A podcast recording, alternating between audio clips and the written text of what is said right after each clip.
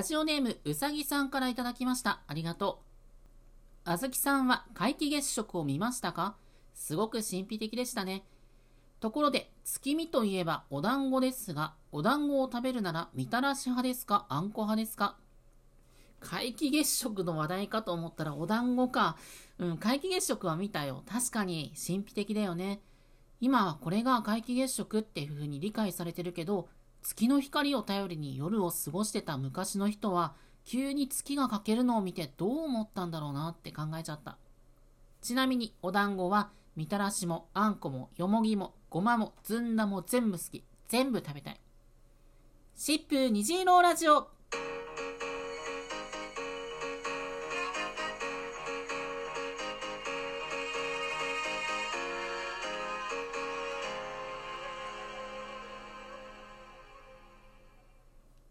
うもこんにちは。シップ虹色ラジオ第39回のお時間です。お相手はシップスタッフのあずきです。シップに関する様々な情報やセクシャリティ、ジェンダーに関するお話を毎月第2、第4月曜日にお届けしていきます。というわけで今回のトークテーマはこちら。学校生活で嬉しかったこと、悲しかったこと。カミングアウトできず息苦しい毎日だった人、身近な理解者がいて救われた人、まだ自分のセクに気づく前だった人、改めて学校生活を振り返って思い出深い体験を教えてもらいました。今回も最後まで楽しんでいってください。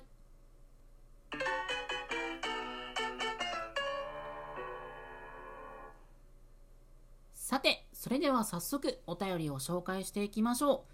まずはこちら。ラジオネーム、ケイタさんからいただきました。ありがとう。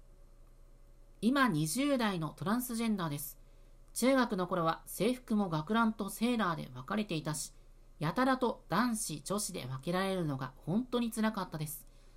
違和感ない人には別に気にもならないんだと思うんですけど、自分の場合はそういう場面になるたびになんか息が苦しくなるっていうか、自分の存在が辛くなる感じがしてました。高校からは制服もなくて、校風も自由な感じのところに行けて、そこからはすごい楽になりました。自由に息ができるっていうか、肩に力が入ってたのがちょっと抜けた感じです。高校に行ってから友達とか先生にちょっとずつ自分のことを話せるようになりました。制服は特に性別に違和感を持つ人にとって大きな壁になるよね。今は女子の制服でスラックスやネクタイを選べる学校も増えてきたみたいだけど、じゃあ男子がスカートやリボンを選択できるかって言われたらできませんっていう学校が大半だと思うし男子女子でパキッと分けられることへの辛さほとんどの人は感じることなく学校生活を送れるから辛さを共有できる人が身近にいないっていうのがなお一層辛かったりするのよね。ケイタさんが居心地のいい高校へ進めて本当よかった。続きましては、ラジオネームすずめさんからいただきました。ありがとう。女性の体で生まれましたが、現在は男性として生活しています。中学生の時はまだセクシャリティや性自認、GID という言葉を知らずに女子として過ごしていました。ただ、女性特有のグループや会話に馴染めず、ストレスから体調を崩すことも多くありました。小学生までは男子とも仲良くできて気楽でしたが、中学生になり男子と距離ができたり、女子は女子でより密接な関係のグループを作ったり、自分の居場所がわからなくなりました。そう感じていることを相談できなかったのも辛かったです。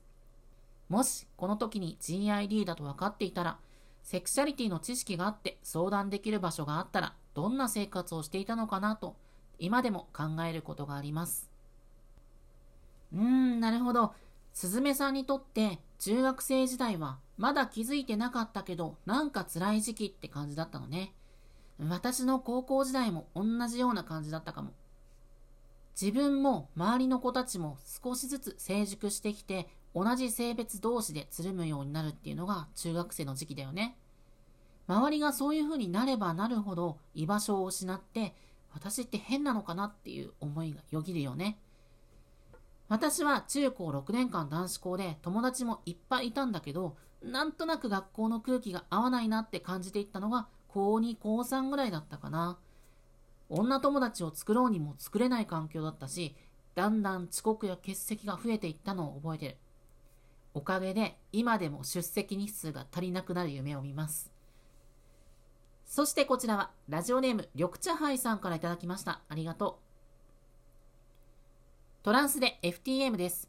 僕が学校生活で悲しかったことは男子の制服を着て通えなかったことです。学ランや男子のブレザーに憧れ、勝手に兄の制服を家で着てみたこともあります。学校卒業後ですが、ゲーセンにプリクラ用コスチュームで学ランがあり、それを着てプリクラを撮りました。しっくりくるっと嬉しくもありましたが、実生活では着られなかった悔しさもありました。大人になった今でも男子の制服を着たいという憧れがまだ残っています。制服への憧れね、これは本当わかる。学ランを着て学校へ行くまでしないと満たされたいっていうのは確かにそうだよね。それでも追体験できたのっていうのも良かったよね。私も結局セーラー服着れないままだったな。この年になって着る勇気ないしね。緑茶杯さんからはもう一ついただいてます。ありがとう。先日、朝のドラマで男子高校生が同級生に好意を抱いて悩む場面がありました。それを見た芸人さんが、人を好きになれるっていいよね、と話していました。この言葉もアセクシャルの人には苦しくなるのかもしれません。ですが、同性を好きになることや、それに悩み、もどかしさのある高校生には、素敵なメッセージだったのではないかなと、朝から嬉しい気分になりました。最近朝ドラ全然見てなかったけど、そんな場面があったんだね。テレビ離れって言われがちな時代だけど、それでもたくさんの人が見る番組でそういうメッセージを発してくれるっていうのはすごく大事なことだね。あ、そういえば、以前このラジオでも紹介した漫画、作りたい女と食べたい女がついにドラマ化するみたいなんで、みんなもぜひ見てみてね。続きましてはこちら。ラジオネームリーさんからいただきました。ありがとう。学校生活で辛かったのは、クラスの女子同士の会話に恋愛話が多くて馴染めなかったことです。今は自分のことを英セクだと思ってるんですけど、その当時はそういう言葉も知らなかったので、恋愛に興味がない自分が変なのかなと思っていたし、恋愛話を振られてもうまく返せなくて、クラスのことはなんとなく馴染めない感じがありました。ただ、私にとって良かったのは部活が居場所だったことです。部活の友達は恋愛話とか興味ない子が多くて、そういう話題にならないし、自分の趣味とか好きなことを共有できる雰囲気が楽でした。クラスはちょっとしんどいけど、部活に行くのが楽しみで学校に行っていた気がします。学校で恋バナって定番の話題ではあるけど、恋愛に興味のない人にとっては居心地が良くないよね。LGBT までは知られていても、英セクの存在ってなかなか認知されてないし、リンさん自身もきっと戸惑いがあったんじゃないかな。毎日通う学校の中に自分らしくいられる場所を見つけることができてよかったね。部活での時間が学校生活での大事な宝物としてこれからも残っていけばいいな。最後はこちら。ラジオネームミントさんからいただきました。ありがとう。学校生活で嬉しかったのは、学校の先生がさりげなく同性同士の恋愛とか結婚を話題の中に入れて話してくれたことです。結婚とか離婚の制度について話していた場面だったのですが、同性カップルにはまだこの制度がなくて、異性の人にとっては当たり前に使える制度がまだ整ってないんだよと話してくれたのを覚えています。その他にも LGBTQ の人に対して配慮のある話が多かったので、学校の先生の中ではその人に一番初めにカミングアウトしました。学校の授業でどういうふうに LGBTQ の存在を伝えていくか、現場で悩んでる先生も多いっていう話をよく聞きます。実際、先生の中にも偏見の強い人が多いっていうのが現実だし、学校全体で取り組んでいこうっていう流れになりづらかったりするんだろうね。ミントさんはすごくいい先生に恵まれたね。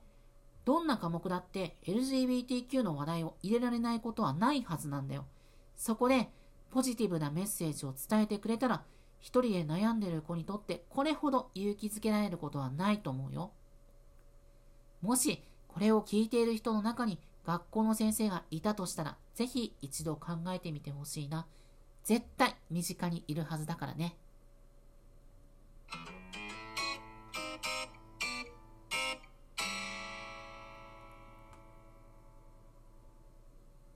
今回は学校生活で嬉しかったこと、悲しかったことというテーマでお話ししてきました。いかがだったでしょうか？学校は集団生活だから、セクマイにとってはどうしても疎外感を覚えやすい環境なのよね。今、学校生活でしんどい思いをしている人はぜひ、シップの電話相談や10代向けのイベントを利用してみて、思うことを吐き出したり、他の人と体験を共有できるはず。概要欄にリンクを貼っておくね。たくさんのお便り、本当にありがとう。次回の放送は2022年11月28日月曜日。このラジオでは初めてになりますが、テーマなしの普通のお便り、普通お高いにしようと思っています。時事ネタや近況、身の回りで起きた面白い出来事、恋バナ、私あずきへの相談、シップに関する質問、番組の感想や要望など何でも送ってきてください。時間の限り全部打ち返します。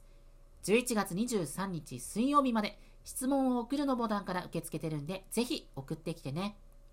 番組内で読めるものはなるべく読んでいくんで、読まれたくないお便りには読まないでって書いておいてね。というわけで、シップ虹色ラジオ第39回の配信はここまで。次回の放送をお楽しみに。